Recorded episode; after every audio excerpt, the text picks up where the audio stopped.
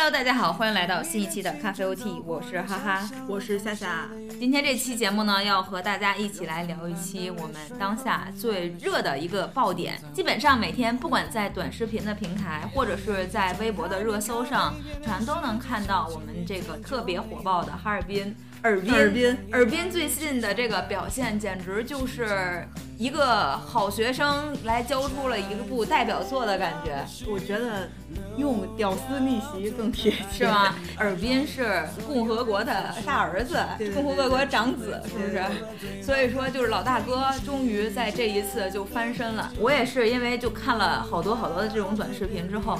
我就觉得还真是特感动，就是看着人家好起来，确实也心生羡慕了一。些，但是呢，自己又想了一下，那我们天津有一阵儿也是小小的火了一把嘛，有些遗憾，确实在最后我们就没能把这个火持续下去。所以呢，在今天这期节目呢，我们就想和大家一起来聊一聊这些我们加引号的吧网红城市，它的流量密码到底在哪？就是我们怎么才能做一些事情啊，让我们的城市大家全都愿意来。所以我觉得这样的话，感觉。我们真是全中国是一家那种氛围哈。那要说到这些现象级的网红城市呢，我们就不得不从最开始的那个淄博开始聊起。对，那淄博的话呢，我们知道在那个时候淄博的烧烤是特别火的。我们回忆一下，为什么淄博当时会火呢？我最开始知道这个城市是因为有一个大博主，他去他们那儿的一个。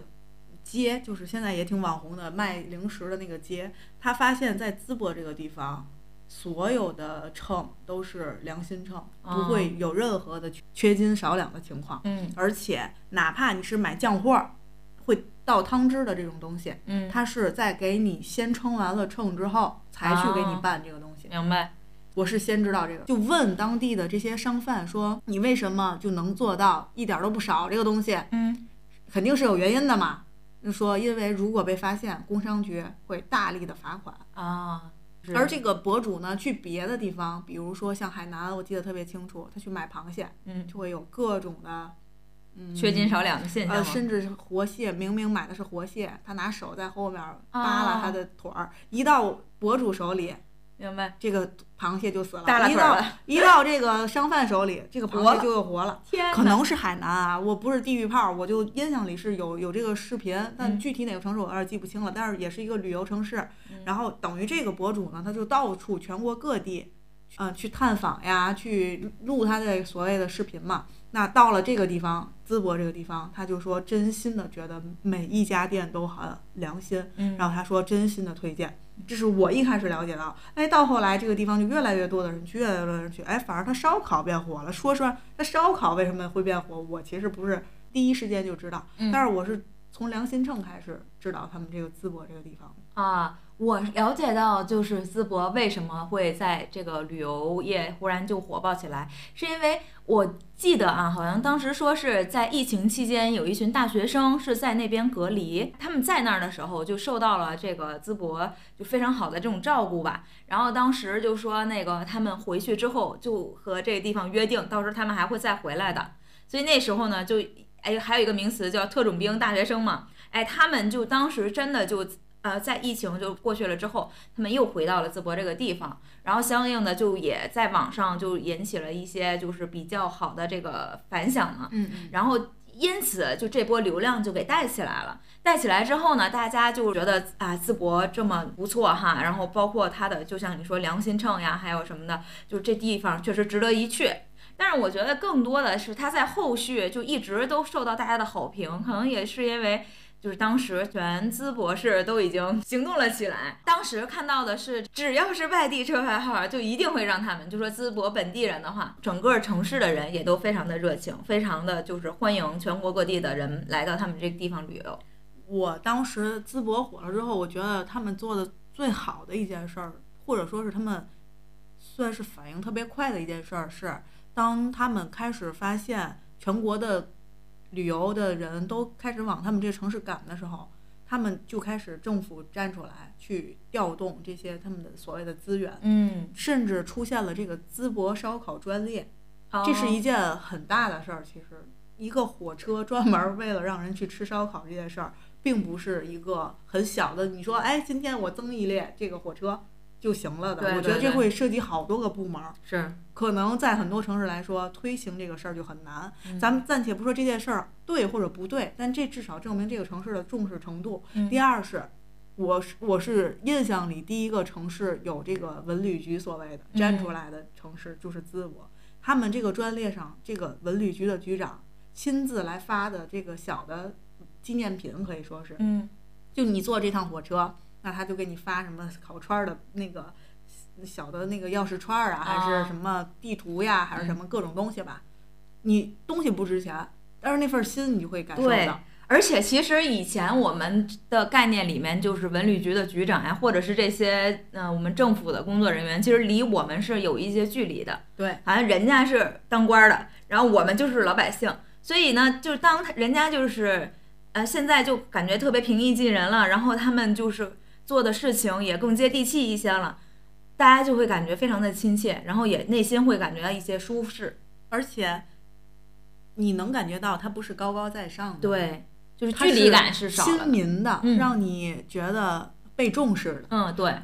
我觉得这是一个小城市，我我说淄博是小城市，应该客观来说是没有问题的。我觉得它确实不是一个大型城市。嗯，那对于这样的一个非旅游城市来说，它有一个这样的机会，他知道要去争取，是，这是一个很难得的事情。而且我觉得还重要的一点是在于，对于淄博来说，他没有完完全是抢客的意识，嗯，他还有要和全省的城市去分享。他知道他自己招待不过来，但是他又不想让客流流失，那他就说，如果你要看海，那你去青岛；对，如果你要爬山，那你去泰山。嗯，说我们整个山东都有很好的东西，对，欢迎你不仅来淄博打卡吃烧烤，你还去呃什么潍坊去看风筝等等等等吧。他把他所有的兄弟的省不叫不叫省份，他把他所有的兄弟城市全都想到了。嗯，让别的省城市也来想着帮他站台。我觉得这件事儿就做到了联动，而且是其实就是合作共赢的一种方式。而且你能吸引更多的游客。对因为本来有的人可能对吃烧烤完全不感兴趣，嗯，但是你通过烧烤这件事儿，他了解到你，发现你山东有别的城市很有意思。那我既然蹭这个热度，那不如我在我从南方来的，我从广州可能坐火车坐了好多个小时，我好不容易来，我也不可能光吃一个烧烤，哎，刚好我又去孔庙溜了一圈儿，那整个行程你都给我罗列出来，我就可以选择我想去的点。嗯我觉得这就是，首先政府是真的在做事情，嗯其次是这些呃所谓的其他的城市也真的是相互在协作。还有呢，就是我觉得有一点是，小城市真的在想办法，嗯，因为可能前几年大家也知道，因为疫情的原因，很多城市的经济都在退步嘛。那当出现问题的时候，在有人想办法解决问题，嗯那我觉得至少就是想办法的人就会先富吧。是呢，而且我感觉真是这个文旅方向，确实是在疫情三年之后一个非常好的突破口，因为大家都憋得太久了，我们就想怎么着也要出去玩一玩吧。而且好多商贩和这个商户真的也太久没见到钱了吧？对，而且还有很好的一点就是，我觉得现在大家做的或者大家心里想的都是一个长远的规划，而不是说你这个人来到我这个城市来一波就完事儿了，而是想着我怎么样长久的能让这些人可能再来。对吧？可能它是一个季节性的，比如说烧烤这件事情，到冬天现在可能就不是说那么火爆了，像淄博这个地方。但我觉得在开春的时候呀，或者是暖和一些，它可能又会回到了这个地方。比如说，可能我我是去年没有去过的人，那我知道淄博这个地方了，那我今年可能还会去淄博这个地方去看一看。对，至少我知道它。说实话，不然我淄博这个地方我可能听过，但只是听过，我从来没想过这个地方我要去一次，是我从来没想过这件事儿，对，甚至就会略过，因为山东我们知道的景点儿真的太就相对大一点儿的，真的没有这个城市。是，然后再说回来，我觉得你刚才说的合作共赢非常好。嗯，我觉得除了城市与城市之间的合作共赢之外，就是你刚才提到的人民群众和政府的协作。哎，真是，你有人招呼，有人喊，但有人得干呀。对，那真的就是这个山东人民真的是热情且朴实啊，是的，就真心的给你又让路，又给你服务。对对对，但是我觉得后来风向有一点变，就一开始真的太好了，到后来就说能不能送男朋友开始，就变成 就男色就开始出出面，什么女色出面，我觉得有点夸张啊。但当然这也是人家的一种手段。后来提出的这些非分的要求也开始满足，当然他很搞笑，但是确实也是为了更长久的火爆吧。呃，对，而且就是这种互动的手段，可能就会越来越对就多一些会有点然后会 有一些，对吧？就让我们觉得，哎，怎么现在就没有一个底线吗？啊，就是这种感觉会觉得啊，怎么越来越偏，越来越偏。是，但我觉得其实各城市也应该注意，就没必要。有些越来越偏的话，你就把控不了了，就会变变味儿。我觉得就没意思。对，就是掌握一个适当的这个度。然后呢，我觉得就这种好像像是一个网络大家一起在开的一个玩笑，这种还是可以的。可以。对，整个网络世界啊，有的时候就是感觉非常欢乐，我们就看着人家，就因为有的时候一个地方过于火爆的时候，我们是很难 参与到这个地方去的，因为你到那儿可能体验感也不会说那么好，但是至少给我们就是没去过的这些人，哎，留下了一个就是线索吧，就是在今后的日子里，如果想去哪哪哪，就这地方就是一个选择了。我记得看过一个段子，特别搞笑，一个当地人去吃烧烤，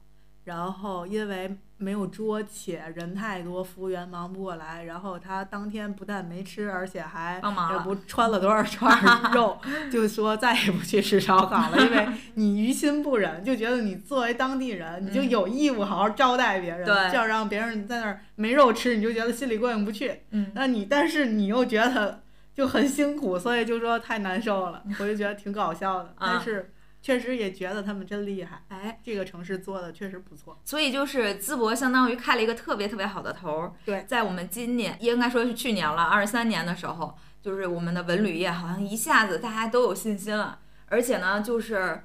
也开始干实事儿了，哎至少是我们能看见的。也许人家一直政府机关部门都在做工作，只不嗯过是那些有些我们看不出来，或者我们也不没没太关心，没在那个点儿上去注意。对，但这些直接就是摆在我们眼前的，然后我们确实也感受到了，也能同样参与进去的对。而且我发现，就现在政府部门确实是更多的关注网友的声音，或者是网络上的声音了。我觉得这也是与时俱进的一个非常好的地方。大家都一直在喊话某某什么文旅局，某某文旅局，就这个文旅也是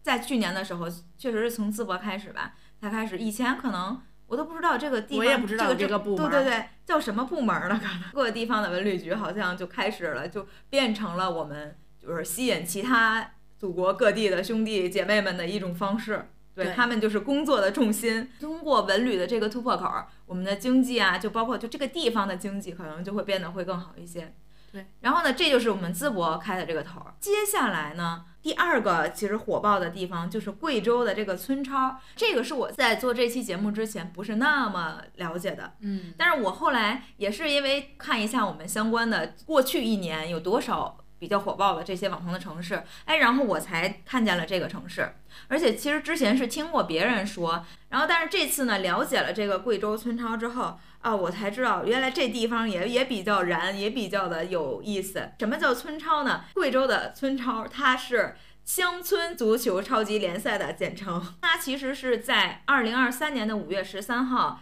在这个贵州的一个体育馆里面举行了这个开幕式，现场有万余人观看开幕式表演和足球比赛，所以也是一个比较火爆的。其实这个村超这件活动，这个活动，据我所知，应该办了好多年了。啊，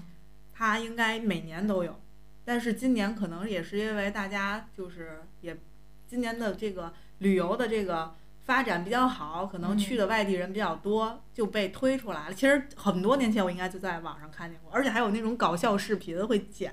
因为他们都是业余选手嘛，啊有一部分不是踢的特别专业，嗯那可能会有一些搞笑的图片。你包括正经的比赛，有的时候也会有球员出现搞笑的视频，那种瞬间被截出来放网上。所以嗯我之前应该是刷到过他们比赛的时候的搞笑视频。啊，然后今年再一看，哇塞，那简直气势恢宏，然后开幕式也很恢宏，你踢的到最后感觉也特别好，嗯环境也好，主要是人多。嗯，我不确定每一个人都能看见球，但是我确定的是每个人都能看见人，因为全是人。反正球看不见是一定的，我觉得后几排怎么可能看见球？就大家都在那儿录像，然后嗯，照自己的脸，我看见的画面是这样。哎，但我觉得就这种氛围感，就真的是就大家好像在参加一个盛世，就是一个巨大的事件那种感觉。没错，我感觉都有点像泼水节呀，啊什么其他的什么节呀，那种节日的那种感觉了。就是我记得当时咱们疫情好像还没有彻底的放开的时候，好像在国外是有一场那个足球比赛，当时我就看人家那画面。我的天呀，那些人脑袋，你知道吗？在我们经历了这么久的这个风控之后，我当时看见那些人脑袋的时候，我确实会有一些内心都有一丝丝的恐慌我。来给你补充一下，不是有一场比赛，是世界杯。嗯世界杯期间呢，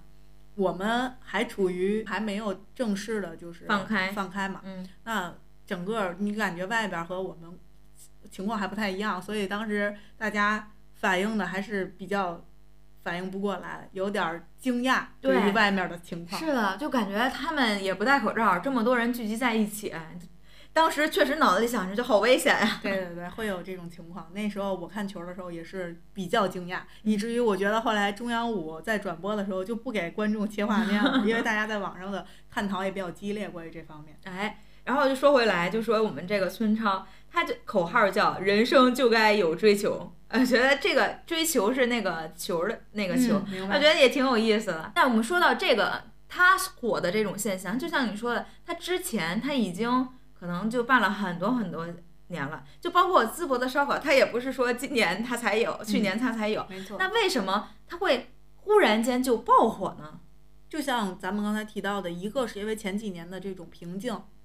那可能一下子就变成了二三年的井喷。嗯，大家都在人头流动的一个环境下，那别人可能不知道，看见就觉得好有意思，或者他们可能当地的人也是好几年没出门了，今年就说有这个东西，那大家就赶快去看一下，嗯，导致可能二三年的时候就会出现人比较集中的一个状况。再有就是网络的力量吧，二三年的时候刚好网络又是处在一个发展的，包括短视频平台啊什么的，都传播的能力变强了。对，所以可能就会变得更为的传播的更快，然后真是。吸引了更多的人。就比如说你刷到一个东西，就是比如说一个景点儿啊，或者一个美食吃的，那可能他会还会给再给你推，比如说别人推荐的，就是这种。而且我我我想说一个，嗯而且我发现会有博主的力量，嗯就这几年窜出来很多博主，包括淄博，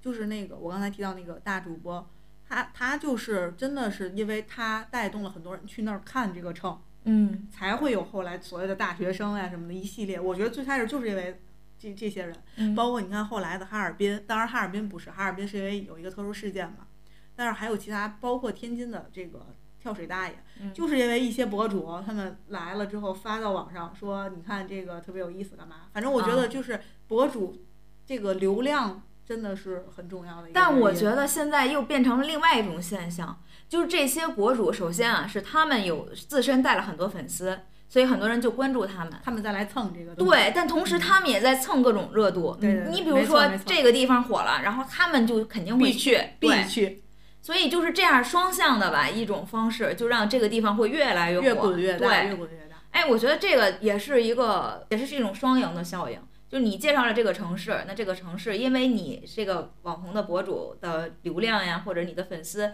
然后他的流量也会带到。那因为你越来越好了，然后博主的这个流量也会被带到，所以这一点相对于来说，为什么我们会忽然看到有很多地方就爆火了？没错可能，也是有这样一个原因在。没错，相互成就吧。是的，那接下来就说到夏夏说的，我们在去年的时候啊，天津的跳水大爷也确实是非常非常火。然后我们因此呢，也是就蹭自己家乡的大爷的一波热度吧，也确实想聊一聊，我们也感到非常开心。就当时我们天津也能这么火爆，确实呢，我们这个就有一些遗憾在了。其实我确实是在这里面想聊一聊我们的遗憾，因为确实这个跳水这件事情啊，它门槛儿有点高。那不是谁都能去跳。当时我记得最开始的时候，我们在节目里也在聊嘛，因为我们当时录制那期节目的时候，其实是跳水，也也也相当于比较火爆的那个阶段。然后我们那个时候呢，就已经想到了后面可能会有一些，比如说风险呀或怎么样。但确实最后这件事情就停止了，也是因为考虑到这种风险因素。你本身你的桥上就写着什么禁止跳水，什么禁禁止翻越。但是你要如果要是作为政府来说也好呀，作为这个城市，你要支持这种行为，太支持，好像也不太安全，也不太符合你这个宣传的这些理念，所以这个就确实很矛盾。其实上一次咱们聊这个话题的时候，我就纠结了很久，咱们俩应该都很纠结，就说这个事儿，我们这个点刚好就是很危险的点，嗯，这个是火爆的点。那现在再聊，我又在想这个事儿，我们怎么才能把它变成一个好的地方呢？而且现在我想到的是，嗯其实淄博当时火的时候，还有一个很好的，他们抓住的原因是刚好赶上五一假期，好像，嗯。反正是有一个小长假，嗯。大家就全都涌到那儿了，他们就完全的就是靠这一波就带动了经济嘛。我们其实也赶上了一个假期，我没记错好像是十一、但是刚好我们就选择在十一的时候停了这件事儿，嗯，也明令禁止让他不能出来。那个时候好像还有一个情况，就是周杰伦那时候好像要在天津开演唱会，那周杰伦好像连续开四天吧，四天，那个人流量其实也是巨大的。就作为这个城市来说，你想他如果说要是来来到天津看演唱会，那去看跳水大爷好像就变成了必去的一个行程。，对但是跳水大爷被要求不能出现在那个位置，因为人太多了，这个危险性就会更加增大。是，但是这就是最难受的点，就是有些人为了这个来了，但他不在，所以他生气的点就更多了。所以说，所以天津嗯太难了。对，所以我就在想，我们能做些什么，就是把他们跳水太这个带来的流量，当时怎么才能转好呢？你知道吗？就作作为一个天津市民，我们也非常非常欢迎大家来到我们这里。但是确实，我们的这个项目不是谁来都能去跳的，因为你说有的时候好像往那儿一站，站个小孩儿，你给人推下去了，咔一拍晕了，你就去医院了。当时好像幺二零拉走的确实不少不少人了，确实这个风险系数就是在那儿存在的。当时确实也是做了一些努力，就是底下给那个配备一些这个救护人员。但是你也拍晕了，你去医院了，它也不是一个非常好的一个现象呀。因为我记得当时很很火爆，最火爆的时候，那个跳水冠军何冲都来了，对对对，然后很多大 V 也来了，确实把这波流量，我们当时就觉得超兴奋。但是说实话，感觉那最顶峰的时候可比村超流量要多多了，因为太火了。对，然后我那时候都觉得，哎，我们天津可算是能扬眉吐气一把了，就是感觉确实非常欢迎大家来。但是还没等到我们作为市民能做些什么的时候，因为这个项目好像我们只能说给人让个道儿，咱当时好像也是不允许机动车从那块儿过了，因为也确实会堵嘛。对对对，就是感觉这个项目我们还能做些什么呢？也做不了特别多，因为像人家来的是别的地方，那比如能一起去吃点什么东西，对吧？能一起去看看这个比赛，然后再能看看人那好山好水好风光。那你说我们这儿怎么才能把这个看跳水大爷的这个人这些人，然后能看到我们天津其他的一些景色、一些地方、一些吃的？我们吃的也不少呀。所以就是这这一点确实是给我们文旅局出了个难题吧，应该他们是需要在这一些事情上需要好好想一想而。且热度没了，就很难再有一个新的点了。这种东西可遇不可求。真是，所以就感觉这一次就有些遗憾。嗯，确实很遗憾吧，毕竟确实也没起起到了一些作用，但没起到带动很多的经济。对因为当十一的那个旅游成就是旅游 GDP 一出来，你明显感觉天津也没什么变化，还是那点儿。难受就难受在这儿了，就好像我们好不容易有一次能考好一点儿了，但是发挥的还没发挥好。对你，你考好了，你大家都来看，都来想鼓励你，想夸夸你这孩子真行，但我不得不。说，我们也没做什么。我们的文旅局，我必须要批评一下，你就是没做什么。嗯，你但凡引导或者你想点儿办法，也不至于是天天市民给你着急。刚好你今天列的提纲里有一项嘛，就说作为天津人或天津文旅应该做些什么，我还觉得挺纠结的，因为确实之前没想过这件事儿，但我现在在想，因为我刚才来的时候刚好世纪钟响了，我、嗯我路过的时候我还在想这件事儿。世纪钟，你想它叫世纪钟，那么就是两千年立在那儿的东西，嗯，它愣是这么多年就想了几年之后，愣是这么多年都没人管这个东西。嗯，而且你知道它今年为什么响吗？到现在刚响了几天，是因为有一条抖音在网上火出了圈儿，因为警察说别等了，别等了，去年不响，今年不响，前年不响，年年都不响，我都替你们尴尬。因为嗯这句话，因为他说的很有意思，所以所以火了。火了呢，终于有人觉得丢脸了，因为一个钟放在那儿那么多年，二十多年，然后他现在不想，然后嗯人们还没有地方去跨年，还是去那个钟底下自己去喊五嗯四三二一。终于有人觉得害羞了，嗯才派人去修了这个钟，让他现在响了。嗯我都觉得丢人。嗯，比如说那个解放桥，就很多都是非常有代表性的地方呀。那个桥开桥的时候，然后我们呢总在担心，我们到底能不能就是比一一大堆人涌进来的时候，我们能能不能具有这样的一个服务能力吧？我感觉我们在担心的是这件事儿。我觉得我批评他的点是在于这么多年他们什么都没做。嗯解放桥，解放桥那就是解放的时候弄的东西，世纪中那就是跨世纪弄的东西。那最近这十年，天津为了旅游做了些什么呢？你又盖了些什么呢？没有，列不出来。所以我就感觉应该抄一些，抄点作业了吧？你要是没有创新，那你就抄，那嗯又没抄。那你要是不抄，那你要不就创新，你又不创新，这个城市懒也就算了，这些各个部门也懒，反正就是确实咱这城市不得不说吧，但是你知道吗？说到这儿，我就想起来，就是最近这个尔滨这么火啊，我总是看见人家尔滨的那视频，我都热泪盈眶的，我就觉得特感动。我也想作为天津市民，我就是说，那个咱们出去去哪儿，对吧？我就是带着人家，我也想有这样的一个体验，你知道吗？我能为天津做些什么？不对比不知道，一对比心都凉了。因为最近他很火嘛，那我肯定也是刷到很多他的东西，然后呢，还刷到了另一种，就是所有的天津市民都在着急，嗯，就说我们到底该做点什么？你不做，那我来做点什么？我刷到了不下二十个这样的视频。我先不说他们做，咱们天津人着急这件事儿，我就说人家东北这三省呀是真不错。嗯当所有人还沉浸在，或者所有的其他城市还沉浸在什么，嗯、去录一个视短视频，然后去拉客的那个状态的时候，人家已经开始改风向了。我今天看到的视频是，这不快过年了嘛？嗯那可能外地的游客虽然也要吸引，而且也吸引了很多了，人家开始改政策了，嗯说暖心的话，告诉外面的游子该回家了。啊，家里准备了什么什么什么，人东北三四省吧，包括内蒙，又开始发这样的视频了。嗯，你真是抄你，你都跟不上人脚步，人家变化的太快，是。我觉得太棒了。而且我觉得这一波做的特别好的是，就是你刚开始对人家就说来且了，你来得且，就是特别热情招待。哎，现在想想自己在外的游子是吧，就赶紧回家，你就听着你都想哭。是，所以我说他火，他应该的，这是哎他应得的富贵。而且我觉得真是作为这个，比如文旅局也好，就是你作为政府部门，你带头儿的这个，你要是指哪，我们这作为市民也好呀，作为这老百姓，他你在正确的方向下，我们不可能完全不支持呀。因为我想到什么呢？就是我们之前在天津每年的夏天都会有那个暴雨。然后那个时候就有的时候就比如有些地方不就坑坑洼洼的，或者是就是水水位特别高，有的车可能就停在那儿开不了了。我那个时候每年我都能看到，就有那种义务接大家或者给大家拉到哪儿的这种车队，或者是就是自发组织的这种行为。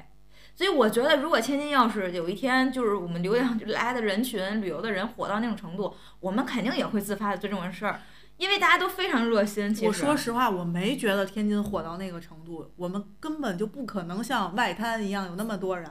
所以怎么可能外滩都能招待了，我们招待不了？我不能理解这件事儿。当然，可能是我想的简单，所以我一直都不明白为什么我们经济能落后到现在已经排到倒数。所以我们确实应该想些办法，就是你比如说，像是上一次这个跳水大爷给我们带来这么好的一个流量，那人家来了，我作为天津市民，我想做些什么我都没来得及做，人家就都走了，你知道这种心情有太多遗憾了。对，所以咱俩真是我亢奋讲这个，嗯就会说的会特别的有个人的成见可能在里边儿，但真的是着急。嗯我觉得我们挺遗憾的，错过了一次翻身的机会吧。因为我不得不说，《甜蜜蜜》我们刚分享完，那说的可是从天津出发。嗯，那前几年除了上海就是天津，别的城市确实还没有发展起来。那现在我们慢慢的一步一步的，现在我们就是倒数第一和倒数第二的位置在 在那儿，真的觉得很难受。而且不应该呀。而且就是感觉人家来了吧，确实能带动你的这个经济发展呀。然后你而且你还能有一些人气儿。就我就是觉得我们有有时候吧，过于的安于现状。当然了，我们不得不说，这也不是市政府或者说是什么百姓或者什么是各哪个部门儿是这种状态，就整个天津都是这样的状态。嗯我们就是一个这样的城市。是，但是我就感觉其实来点人不也挺好的吗？对，但最大的问题是现在我们经济不太行呀。我们行的话，我们就这样；但我们不太行，我们还是要努努力呀。那不能把老祖宗打下的好的基础都不要了呀。啊，所以在我们俩这么着急的情况下，我们就借势啊，我们再来了解，或者是我们借分析一下，我们耳边这么成功，对吧？现在，而且这波热度好像会持续下去，嗯，对吧？没有说好像停的那意思都。然后包括现在就是会有，真的是我觉得是创新的，很多点都是我们之前没有想到的，而且人家把资源真的是最大化的利用。你不管是网红对吧，自发的去，那还有就是能想到明星，我觉得这一点也是他们的明很多明星，比如说来自哪哪哪的，现在全国各地文旅局都想到了这一招了又。嗯反正我觉得都是一个互相的，就是哎想一个办法，哪怕抄作业呢，你你抄明白了呀，我就感觉得做些什么嘛。嗯，对于哈尔滨整个它发展起来，我觉得主要就是人家确实是挺细腻的，有些操作。你比如说这个冻梨切片儿，嗯，浇热水还开花这件事儿，嗯我觉得真的是想都不敢想。作为北方人，这件事儿我难以想象。其实吃梨对于我来说，削皮儿就已经是不能接受的事儿，就觉得没必要，洗洗不就啃着嗯吃了吗？那结果现在人家还给你浇水的时候还开开花花儿，对，刚开始还摆盘儿嘛，后来都开花了。你知道现在哈尔滨为什么没有哈吗？就是哈不出来了。对，我觉得说的太对了。嗯 其实我们俩是去过哈尔滨那个嗯城市的，确实它很漂亮，而且它很有异域风情。那但是有异域风情的城市有很多嘛，那人家怎么做到的呢？我觉得就是定位很精准，嗯，确实是很多南方的人没见过雪，没见过这种冰雕啊什么的，对，他就专专门服务于这些人，嗯，吸引你，让你觉得受到了贵宾级的待遇，确实就很好。人家就是有求必应，需要什么我就给你做什么。我觉得这一点也是，你就说我们在最开始关注到哈尔滨或者它这么火，一个是那个冰雪大世界，然后呢就是那个索菲亚教堂，嗯。还有就早市儿啊。啊，他们那早市儿现在也特别火爆嘛，我就感觉像是这个东西吧，好像我们也不是说少呀。你说我们要说，虽然没没有人家冰雪大世界，我们是不是有人家那个，比如滑雪的地方，我们也有。但是我就想说这个事儿，嗯你看，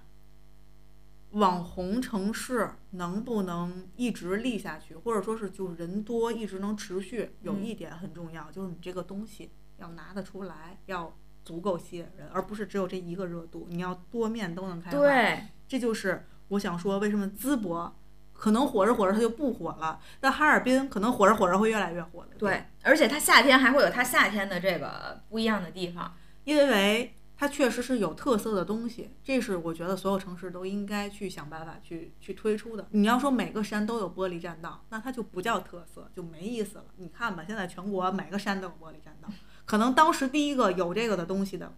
那就吸引很多人，但是现在就完全变成一个啊大众的项目。嗯，所以哈尔滨的人家冰雪就是特色，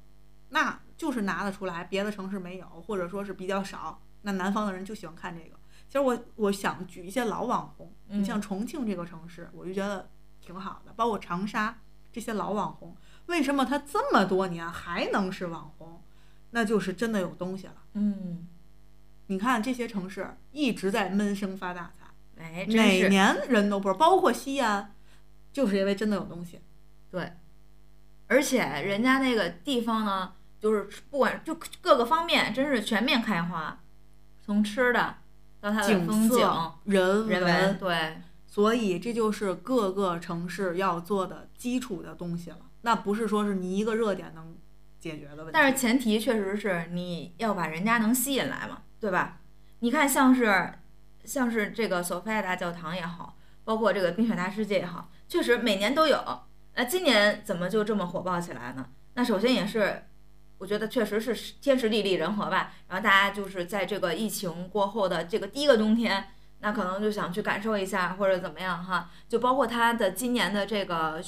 就是冰雪大世界里面的这个东西，它也有创新，然后还有人一多了，大家一起在那儿蹦迪的这种现场的效果，就各种吧。然后呢，就是再说就是那个索菲亚大教堂，好，大家说少了个月亮，就给弄了个月亮，然后那个翅膀带翅膀的马就来了。我觉得可能就是在这些小的细节上，就你本身就有这么一个建筑在，你本身就有这么一个特色在，然后你在细节上下功夫，在服务上下功夫，然后大家就会觉得就会来来这一趟就不虚此行。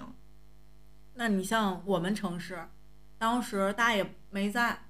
人来了，没有东西可以拖着，嗯，没有东西，没法去去游玩，人家觉得没意思。所以说你看这，就是区别。我觉得对怎么才能硬硬件条件得是的，你你你就比如说你人来了，你你这大爷是这儿跳不了了，目前对吧？但你来了之后，我这儿能有更多能吸引你的地方。但其实天津市没有吗？我觉得还是有的，但我们做的不好。我觉得你一细数，其实我们有挺多的，我觉得我们开发的不够好，或者说嗯是就是这种，其实我们可以开发很多路线。嗯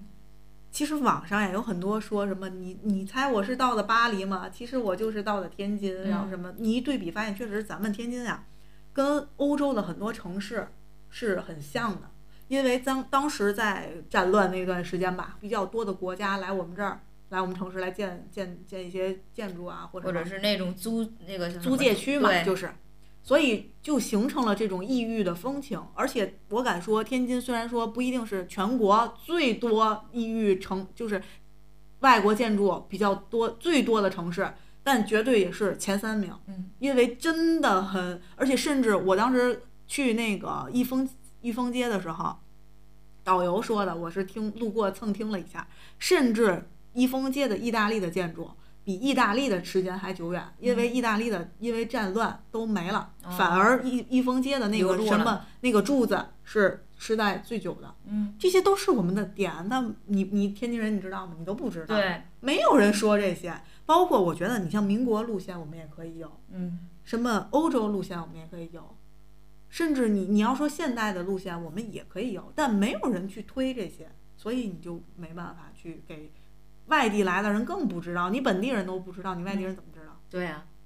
包括所以这就是我们作为本地人都有时候人一来说给我推荐点儿什么地方，带我去去哪儿合适，你自己都想破头皮，那怎么能是这样呢？要不然我如数家珍，我说咱去这儿去这儿去那儿，你想要那样的路线，咱就走这儿走这儿走这儿，要有这样的自信。然后有这样的一个清晰的这种意识，那你说确实这个旅游业想不火都难哈。再加上天津这么有名的相声，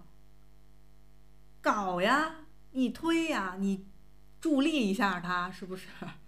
所以就是感觉很多东西就是没弄起来嘛。然后特别是要说，比如说我们现在，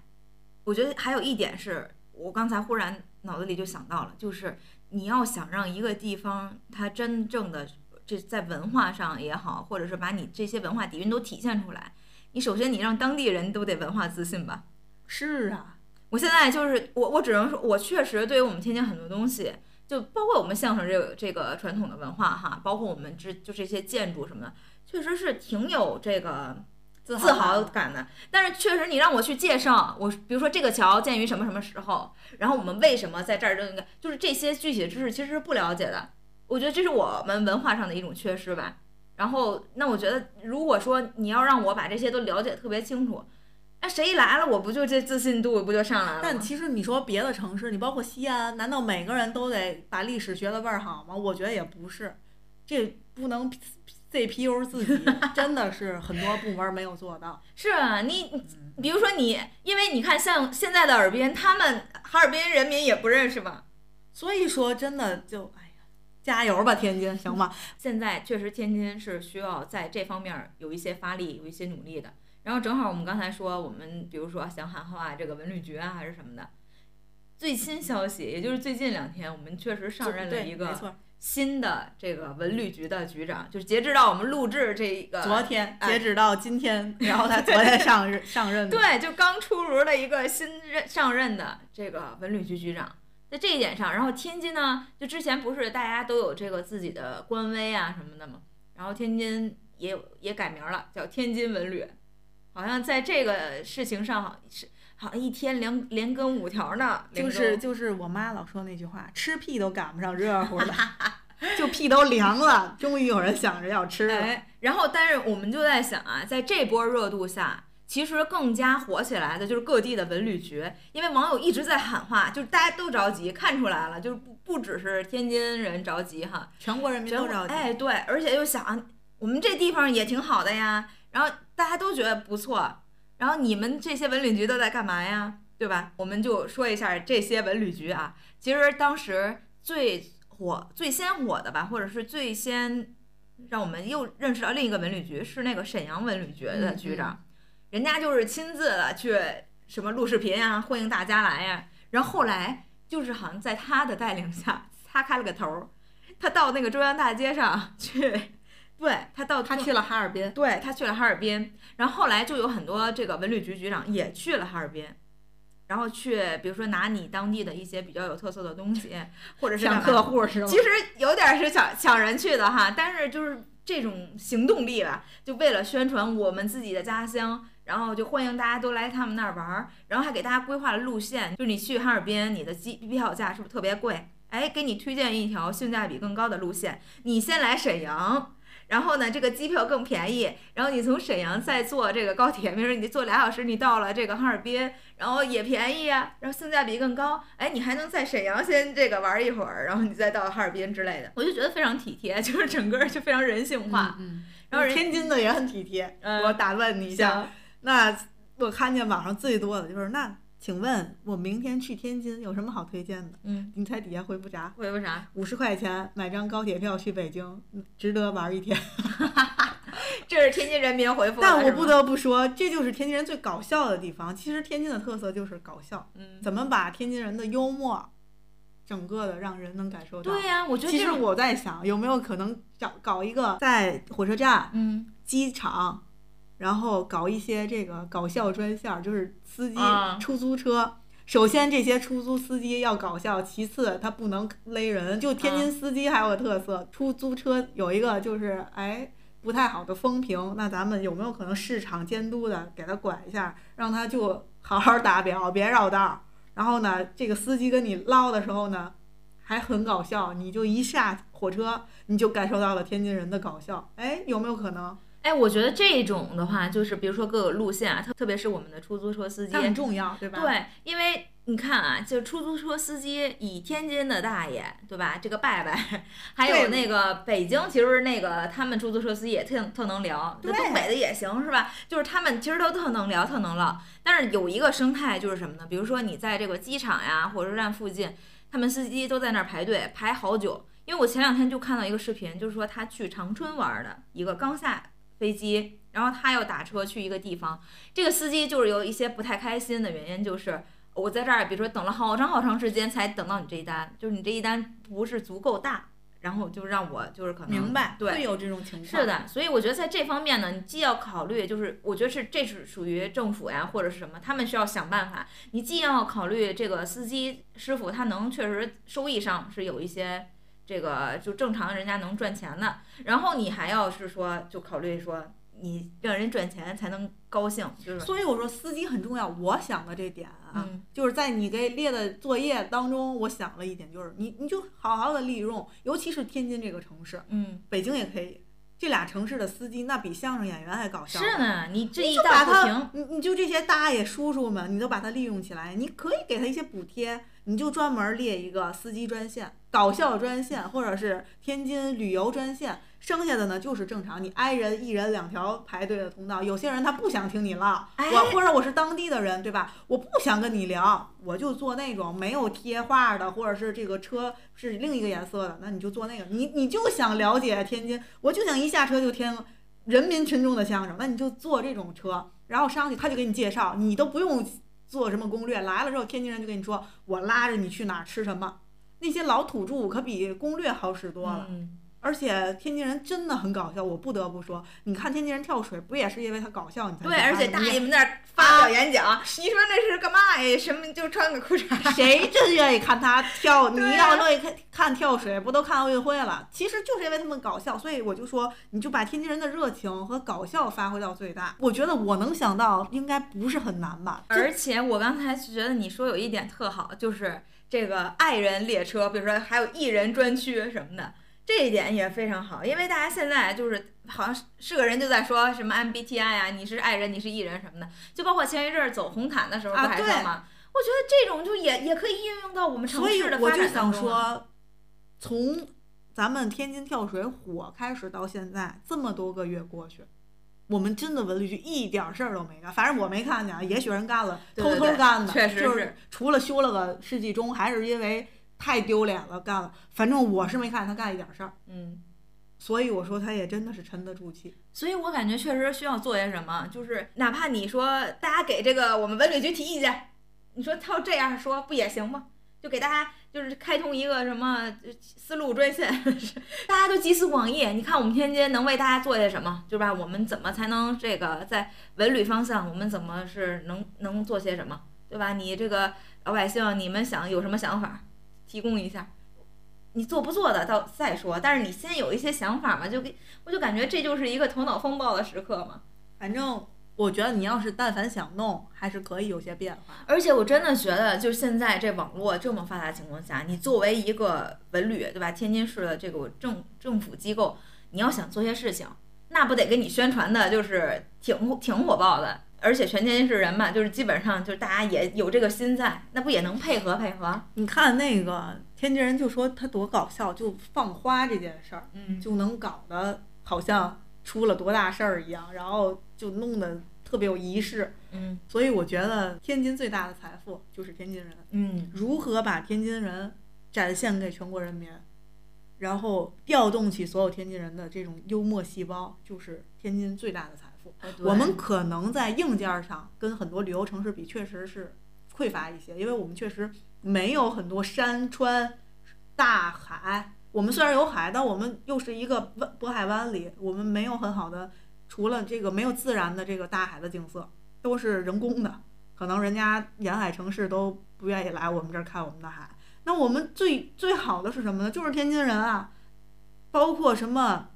警察，多搞笑呀、天津警察。但是我觉得这些不足以让他们来这儿就停留很久，就是说我们所以刚才我提了嗯两点嘛，一点是文化路线，就是包括民国路线，然后欧洲路线，所谓的小欧洲路线。嗯其实我们是有景的，但是可能不够，不足以支撑。那我们再加上天津人这两点，嗯对我觉我觉得足够了。而且其实，在我们现在目前啊，就是这种社会对天津人的这一个口碑也好，评价也好，就是认为天津人就是特幽默、特搞笑，就是大家其实有这个一个意识在的。我觉得再加第三条，那就是天津的美食。嗯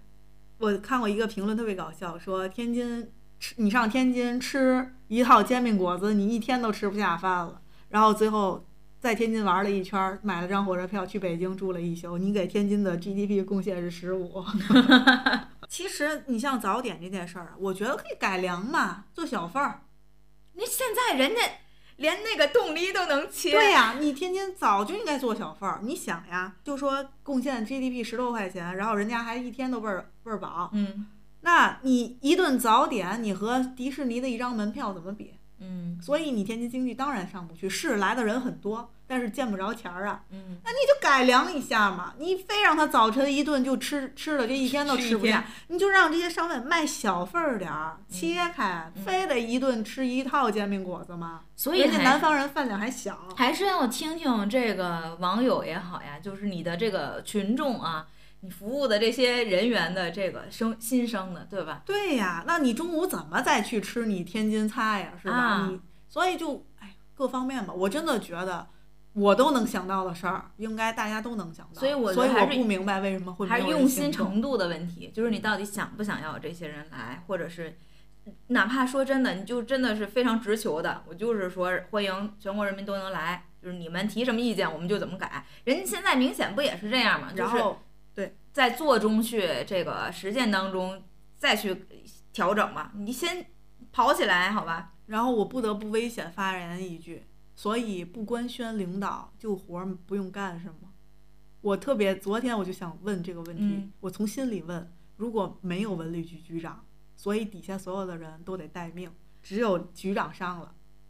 才要去发视频也好，才要去，因为没有局长，所以这些东西都不能做，没有批准，啊，之前可能就是局长还没有这个正式上任，所以没有副局长，没有组长，没有科长，没有工作人员。我觉得可能是之前确实是这这是因为好像就像送礼一样啊，这个局长上任了之后，给局长就是先来上上点礼。然后最搞笑的是，难道申请这个号官方号得用局长的名字申请吗？我真的不能理解。对，就是一夜之间就忽然就变了，是吧？就真心。但是我今年还还确实是刷着一个，就是说这个这个局长，其实在去年的时候就已经公示了，因为他好像是需要一段时间的公示吧，就是那个说他要即将要即将要上任嘛，那是相当于是昨天是正式官宣，就是他所以他是其实已经在了啊，对他其实已经在了，但他也没做啥呀，所以加油吧。所以就希望他真的能做些什么。但是大家看他官宣了之后，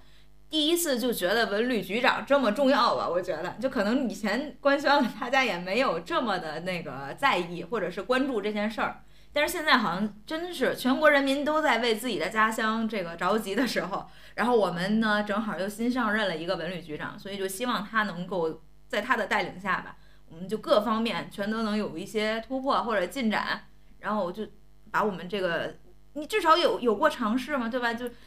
来了一些热量，来了一些希望我们城市能放下我们城市的傲慢和偏见，嗯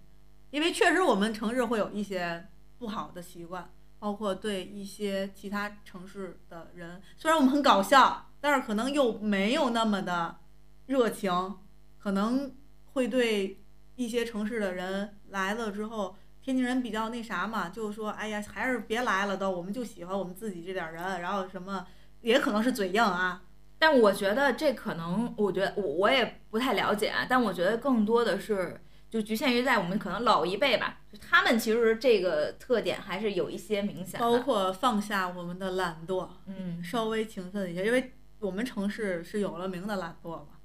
当然，这个懒惰要加引号，不是说是真的很懒惰，但确实也是比较守旧，就是没有那么求上进比较。不不不喜欢变化，不求新。嗯，但是希望我们能改掉这些，稍微改一改吧，因为大家都在动，你不动，你就是在往后走了。而且确实是文旅，因为我像我们刚才也说嘛，就是文旅它是一个非常好的途径，能够让我们的这个经济去有一个改变，因为你不能光这些人来了就来了，你来了是为了就是相当于就是给我消点费，消费一些东西。你来都来了，啊你还不得留下点什么呀？是呢，而且你就发现大家在旅游这件事情上，就是如果我已经来了，我就不会说那么的抠抠搜搜，或者是怎么样，对吧？所以真是一个非常好的机会，能够让我们的经济上有一些改变。因为还有一件事情呢，我就觉得借这个机会也可以聊一下，是因为其实我们天津呢也在某种程度上吸引了一些人来，但是这个来就让我们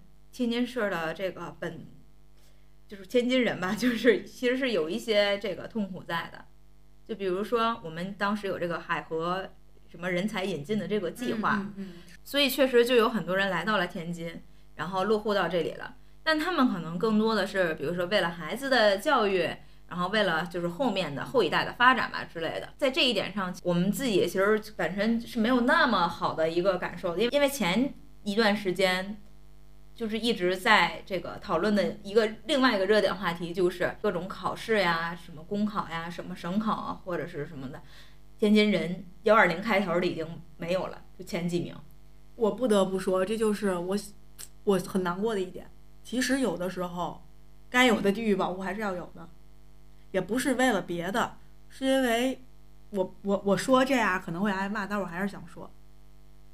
你是这儿的人，就像咱俩，他真的想让他好，嗯，但你如果不是，他可能只是一个过客。那如果整个城市的建设者全都是过客，那可能这城市就完了。嗯，所以就是真心希望，如果能当上领导的人，他真的是能，就不是为了做出点业绩，就是我在这什么，在这儿任职期间，我有这样一些功功绩，然后我写了什么什么什么，而是真的就是为了这个城市，为了这个城市的人民，然后去做一些什么。因为你现在包括可能以前现在可能只有老师会有这个保，就是需要是天津人。你像有一些咱们所谓的公务员，全都是外地人，他不了解天津的情况，他怎么才能出力呢？他得先了解几年，但了解的这几年，可能他的孩子 已经上了大学，然后他就决定跟孩子一块儿去换一个城市。嗯，那就没办法，那可能或者是来这儿的人刚来了两年，他也没打算留下，他就走了。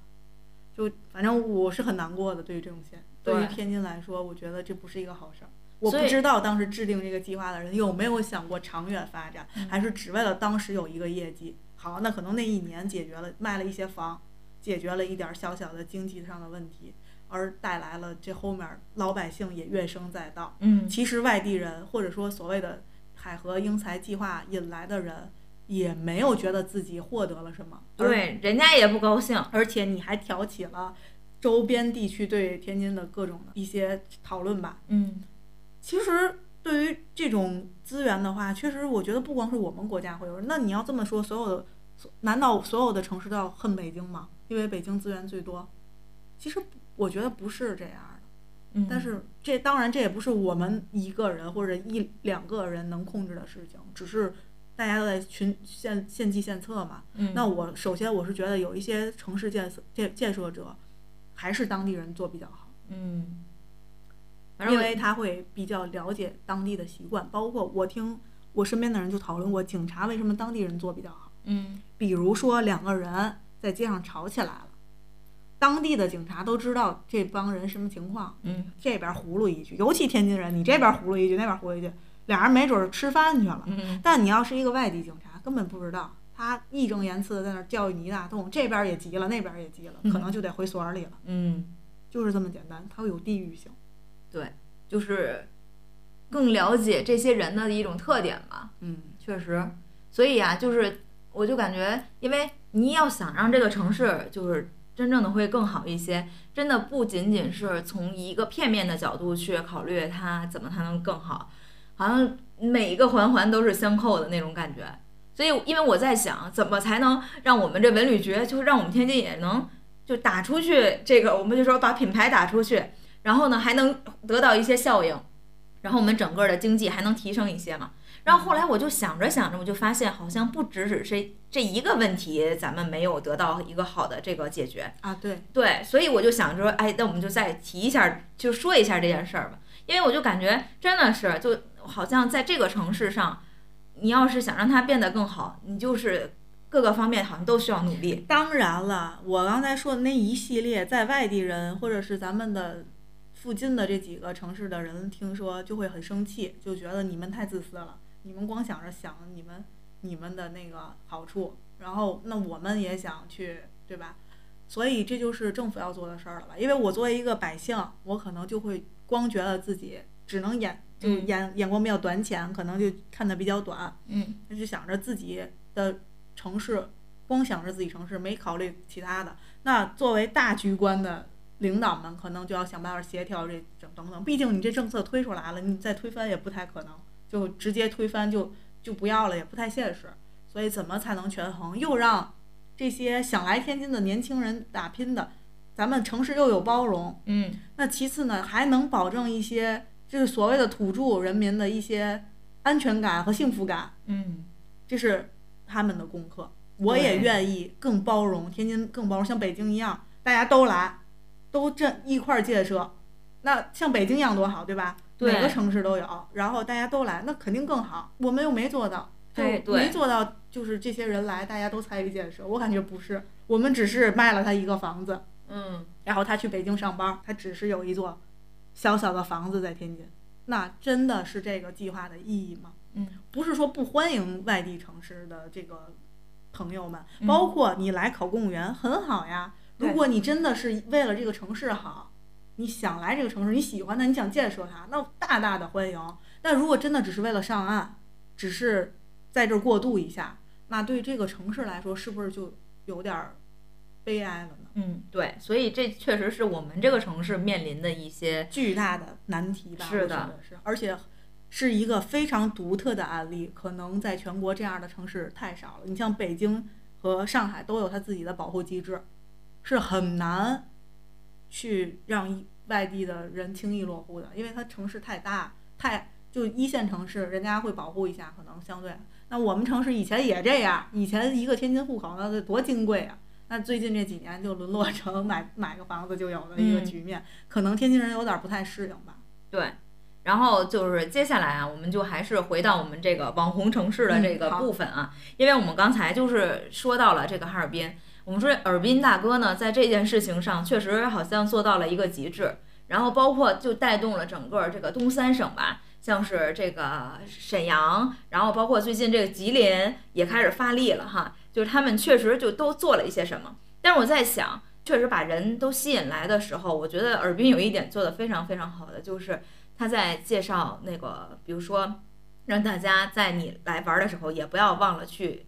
看看我们就是过去这个城市经历了什么，或者我们这个国家在过去经历了什么。他们会推荐大家去这个七三一事件的这个博物馆去参观一下。而且我也是通过这个视频介介绍，我才知道这个博物馆它其实是当你从这个走出来的时候，然后你是从。从这个出口是逐渐逐渐的，是看到这个光的。我觉得这可能也是另外一种寓意嘛。我觉得这个就是非常好的一种宣传，就是你在这种比如说吃呀、喝呀、玩这种的同时，也不要忘了这种文化的这方面的一个汲取。教育。对，我觉得特别好。而且就我们当时去的时候，也我好像不知道这个地方，然后咱们也没有去到过。对，确实不知道。对，所以我感觉现在的这种。这种引导也是特别好的。当然，嗯，这个叫什么？官方一下场，肯定会比我们格局更大嘛。是这些网红城市，我们做一个小小的总结的话，就是他们能吸引游客的这种独特的魅力。那首先，就像我们刚才提到的，每一个城市，他们现在做的事情不是今年才开始做的，他们是一直都在做这样的事儿。那为什么今年会火呢？可能是有各种各样的这个不同的这种机遇的原因在，但是前提也是人家真的是能做好这个准备，才能接得住这一波流量。那比如说像是这个尔滨大哥，然后当时在采访的时候，人家文旅局局长就说，啊，也确实是一直在这为接下来的这这一段事情在努力嘛，各个环节吧都在做着充分的准备。希望我们天津也是这样啊，就是可能就是他们做的一些努力，我们目前还没有看到。但是呢，有一天当这些人流量来到你这里的时候，哎，你之前做的那些努力，好像就是能让你有这个能力去承接这份这个泼天的富贵，这种感觉。更重要的一点，就更像我们刚才说的，比如说文化方向，你也是有东西可输出的。然后像景点呀、美食呀，然后你也是有这种足够的吸引力的。那还有最重要的，像我们了解到的这些每一个城市，它真的就是你的服务做好了。当然，对，就是让每一个人都感觉就像是，就宾至如，对，真是这种感觉，就是家里来钱了。所以我觉得他们，特别是东北人啊，说话本身就让你有一种就是就是特别温暖的那种感觉，就是你来到人家家，然后他们就是特别热情好客，我就觉得真是。然后包括像他们创创新的很多点，就是拿着那个冰糖葫芦，我记得是当时就弄老高老高的，就是为了他们照相。也真的做了好多好多事情，就是每一个东北人也好，或者是这个哈尔滨人，就包括在这个哈尔滨对面的一个面包店，然后人家就是也非常有创意嘛，就是做的那个那个那个索菲亚圣索菲亚圣索菲亚大教堂的那个蛋糕，然后还有的话就是其他的这种哎类似于文创产品了，都已经可以衍生出来了。哦，我就觉得你看，好像还是在你做的同时。然后你还要有一些创新创意的点赞，然后这个时候就一波一波不断吸引新的人来，就可能不是唯一只有这一个东西，然后包括还有兄弟城市的这种借力吧，我觉得是借力，然后大家互惠共赢嘛，然后来到你这儿之前没有的东西都拿出来了，然后还有一个非常有特色的点，在这个哈尔滨这一波这个特别火爆的时候，就是各个少数民族都已经出场了，比如说像是韩庚的那个民族。他叫赫哲族，然后他们的那个民族也非常有特色，就穿着这个鱼皮的衣服，啊，就感觉好像之前不了解的很多文化，在这一波流量下又又重新的出现了。就是网络的这种传播力量，你已经是不容忽视了。就任何的一个文旅局也好呀，包括就是我们政府机关吧部门，就是利用网络去，比如说控制，哪怕控制舆情，对吧？然后或者是你这个呃宣宣宣扬一些东西，你这你它是一个非常好的这个渠道，你用好了，它就是发发挥它的。那你如果不用或者用不好，那可能你就会收到一些比较反噬。对，收到一些不好的这种评价吧。所以现在你看，就是每一个城市嘛，文旅局都已经就是伺机而动了。然后最近就是特别火的那个，就什么我姓什么，然后就就那个喊麦的那个。说实在，我不是特别喜欢那个，因为我就觉得可能有一些不是特别的。其实我觉得东北用呀很正常，因为东北喊麦这个东西就是从人家东北来的，嗯，那他们就特色嘛。那全国现在都变成这个，就觉得没意思，因为不创新嘛。啊，对，而且就是抄作业抄的，你知道，就是喊麦的这个人，他加了就是各地的文旅局应该都找他嘛。然后他说他每天就是录一百多条，他说嗓子都要冒烟了。心想为什么就非得就是这么做呢？我不知道北京怎么弄的。你像北京拿京剧唱一下不好吗？你你像河北有河北梆子呀，你用文化的东西不更好吗？啊你用河南的豫剧，或者你再反过来，现在有什么流行的？比如说上海这种先比较发达的城市，你有没有可能一些现代的手段去做一些推广？你像天津拿相声来不是更好吗？我认识的就是我在网上刷到的那个红鲤鱼与绿。鲤鱼这个博主，我觉得他们俩人说的相声特别有意思。快板儿，你拿快板儿来一段，不是也挺好的吗？你也非得喊。但是我觉得这就是说明，在这个文旅局也好呀，就是这种网络宣传的手段，确实需要年轻人来，就是你得需要一些这个创意，对。所以大家都在喊话，快把这个什么你的账号交给零零后去做什么的。我觉得，我觉得我同意这个观点。它确实是有道理的，你你得让年轻人去和年轻人去互互动，因为现在确实他们就是从小出生的时候就是有网络的时代。再或者说吧，你也是老年人或者是中年人也做，年轻人也做，就至少是都有这些人。就当然你也不能因为年轻人就忽略了这个其他这个年龄层的群众嘛，但是大家一起群策群力嘛，对，就不要忽视年轻人的声音。真的是，而且就发现，真的可能更了解这个互联网社会的这些运作的，你还是要找一些新鲜的血液来嘛。所以我就感觉在这方面也是需要做出一些努力吧。就感觉确实像又像是另外一次大考，就是因为人家大哥现在就起了一个很好的带头的作用，所以就给每个城市 又出了一个新的考题。我只能说，这个饼有人已经吃没了，基本上没啥了。又需要去发展新的饼了，嗯，看谁能先找着这个时机吧。对，真的是，因为你看，就是这个从去年这种趋势来看的话，到今年肯定还会再出新的城市，就是让大家觉得确实是一个非常好、非常不错、你值得去的地方。我觉得还会再有，不管是以什么样的方式出现，那就看谁有就是出其不意，然后让大家都能蜂拥而至吧。其实。我觉得你像最近有热播剧，搞得上海现在也很火嘛。本来当然我们不得不说，上海本来就很火。对，人家不缺这波流量。人家锦上添花。那有些城市有没有可能抓住这个密码呢？就是邀请一些拍的这个剧组来你的城市去拍戏，去去那个摄录一下你的这个城市的美景呀什么的，做一个宣传。比如青岛这个城市，在很多的电视剧里看过。所以就对它有很好的印象，因为它很很美，整个景色。嗯，那我想，别你比如说天津有没有可能像一些民国时期的剧，多邀请一些剧组来呀？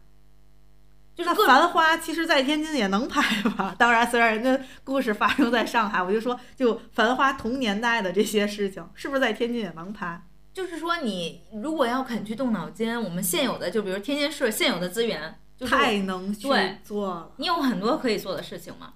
唉，真遗憾。所以就像我们刚才说的啊，就是比如说，在未来的这些城市，它怎么样去吸引，比如说新的一波的流量，那可能就是借助你城市现有的这些有东西，然后你给它去创新一下，或者是你以什么样的一个角度能让别人吸引别人来，然后这是一个想法。嗯那还有的话呢，就是不要忽视网络的这个力量，嗯对吧？多多的搞宣传，你多去做些什么事情，包括现在你可能就是去介绍，包你某天津的很很多的一地方，你把它做个系列或者怎么样，就是包括你甚至都可以出一个，你像天津有很多的名人故居，嗯，你做纪录片儿，对呀、专门就做这些的东西。对，其实然后你再来一些把后续的就这种，比如说文创又再给弄得好一点儿没，错，对吧？你不是光有这些景色呀，你不能只是这个海棠花盛开的季节你就来五大道呀。那五大道你不什么时候都可以去吗？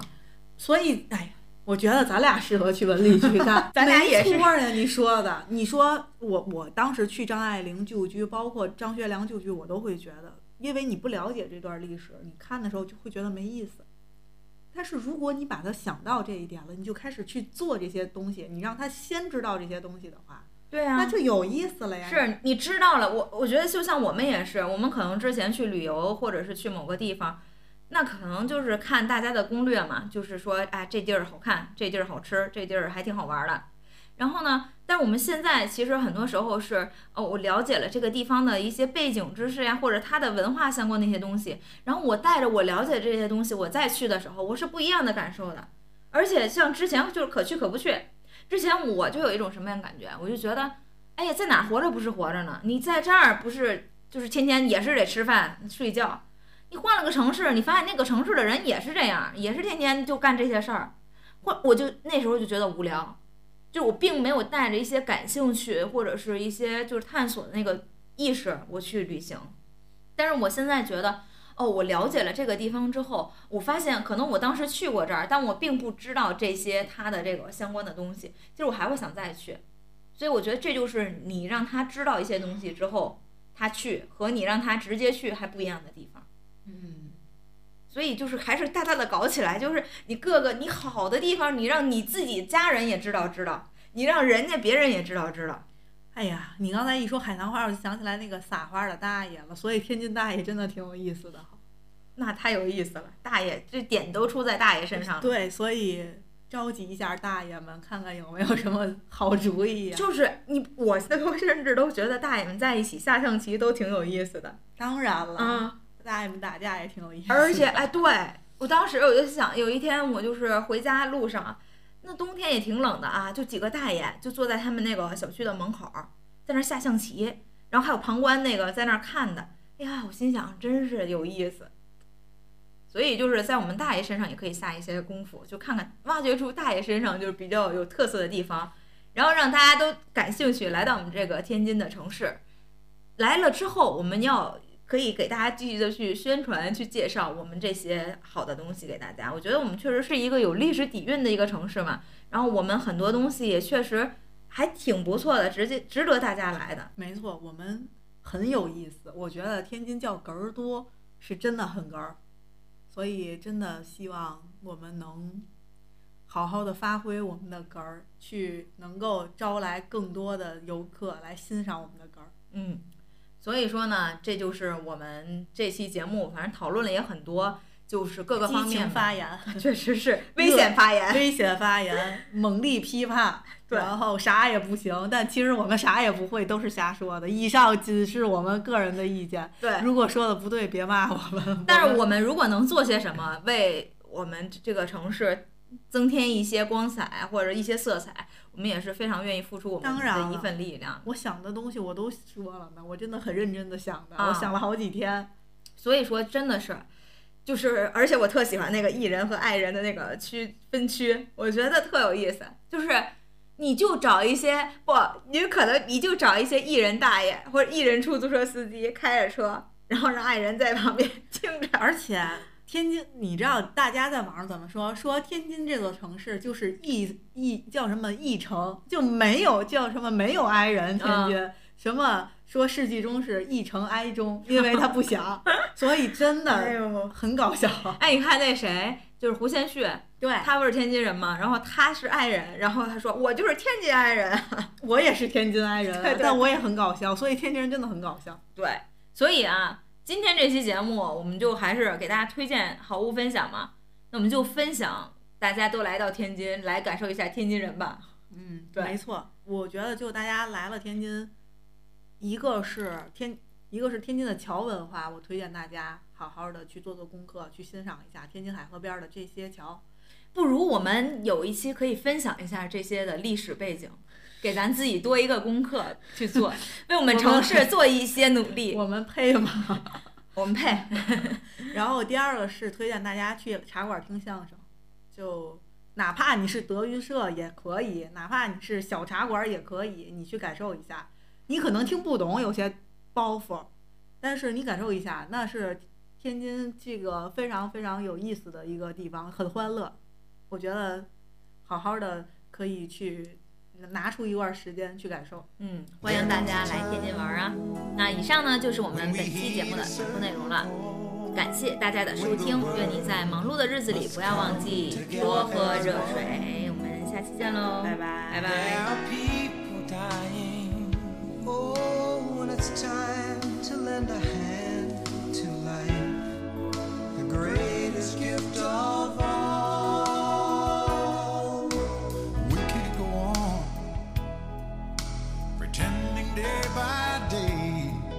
that someone somewhere will soon make a change. We all a part of God's great big family. And the truth, you know, love is all we need. We are the world. We are the children. We are the ones.